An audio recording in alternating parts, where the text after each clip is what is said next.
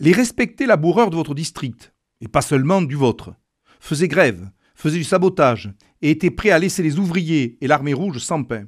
Le fait que ce sabotage était silencieux et apparemment pacifique ne change rien au fond de l'affaire, à savoir que les rescapés laboureurs menaient une guerre de sape contre le pouvoir soviétique, une guerre à mort. Lettre de Staline à l'écrivain soviétique Mikhail Sholokov à propos de la situation en Ukraine le 6 mai 1933.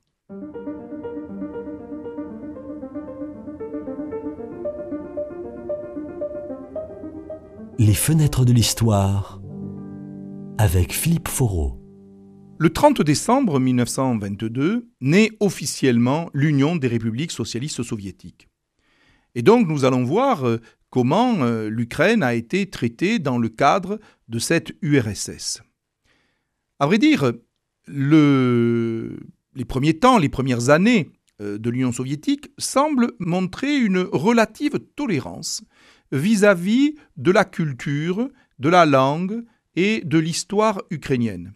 En effet, jusqu'à la fin des années 1920, eh bien, on retrouve des publications en ukrainien, on observe la réouverture d'écoles et d'universités avec un enseignement en ukrainien, et de même la promotion de cadres ukrainiens au sein de l'appareil soviétique.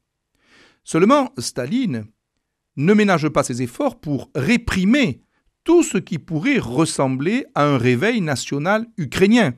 Car n'oublions pas, et je vous renvoie à notre émission précédente, que entre 1917 et 1920, il y avait eu une tentative d'indépendance de l'Ukraine à la suite de l'effondrement de l'Empire russe.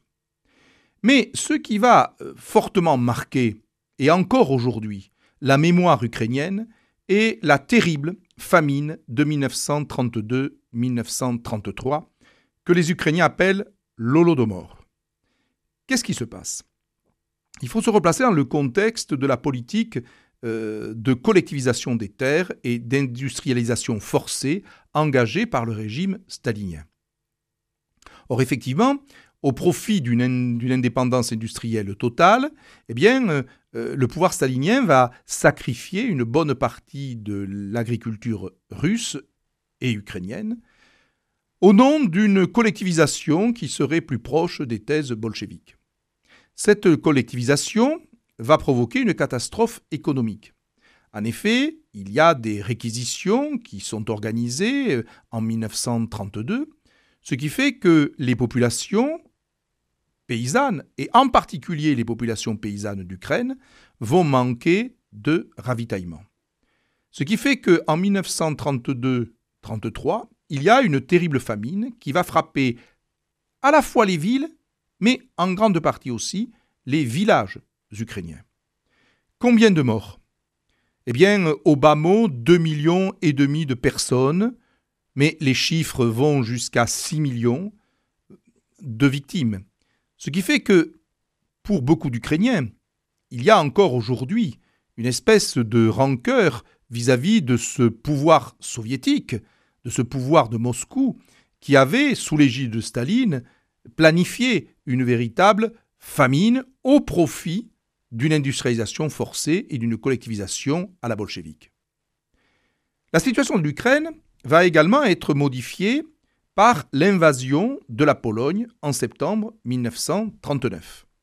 En effet, les troupes allemandes, puis soviétiques le 17 septembre, entrent sur le territoire polonais. Et l'Union soviétique va annexer les régions polonaises où se trouve une majorité de populations ukrainiennes, c'est-à-dire ces anciennes populations qui se trouvaient dans l'Empire austro-hongrois en grande partie. Les régions à minorité ukrainienne de Roumanie sont d'ailleurs elles-mêmes annexées en juin 1940. Ce qui fait que, en 1939-1940, l'Ukraine soviétique s'agrandit de ces diverses annexions et, aux yeux de Staline, c'est une manière de renforcer le pouvoir et la géopolitique de l'Union soviétique.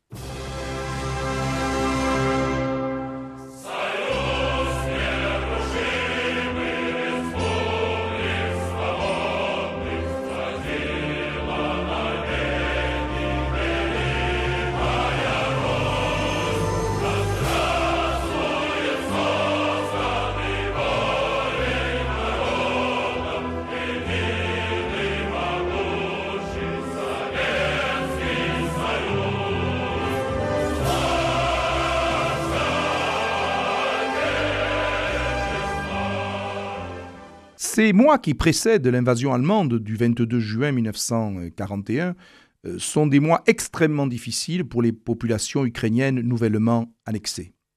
On estime à 345 000 personnes les arrestations et déportations, et 30 000 Ukrainiens de l'Ouest sont exécutés entre l'automne 39 et le début de l'été 1941. Donc, ceci explique que lorsque les troupes allemandes entrent en Union soviétique le 22 juin, elles aient pu être reçues comme libératrices par certains Ukrainiens, qui voyaient finalement l'arrivée des Allemands comme la fin de l'oppression bolchevique, sans véritablement se rendre compte de ce qui les attendait avec l'arrivée des nazis. D'où le fait que un certain nombre d'Ukrainiens se sont effectivement engagés dans des forces de police supplétives à l'occupant allemand, dans une légion ukrainienne qui était euh, sous ordre allemand. Et donc il y a effectivement des collaborateurs en Ukraine, comme d'ailleurs en Biélorussie ou dans les pays baltes, qui ont œuvré aux côtés des Allemands. Ce qui fait dire au discours officiel de Vladimir Poutine aujourd'hui qu'il y aurait un phénomène de nazisme en Ukraine. Qu'il y ait eu des collaborateurs, c'est indéniable, mais faire de l'ensemble de l'État aujourd'hui ukrainien un État nazi est effectivement une falsification totale de l'histoire. Parce que en même temps qu'il y avait cette collaboration, il y avait des partisans, des résistants ukrainiens qui se sont levés contre euh, le pouvoir de l'occupant allemand. Ce sont les groupes dirigés par Oleski Fedorov, Mikula Popodrenko et Sidir Kovpak. Donc il y a bien eu aussi un phénomène de résistance. Et des résistants qui d'ailleurs globalement étaient plutôt euh, fidèles au pouvoir soviétique. Mais en même temps, il y a également, et c'est ce qui complexifie l'affaire, des groupes de résistants nationalistes ukrainiens qui veulent de toute manière à la fois chasser l'occupant nazi et également obtenir leur indépendance du pouvoir bolchevique au nid.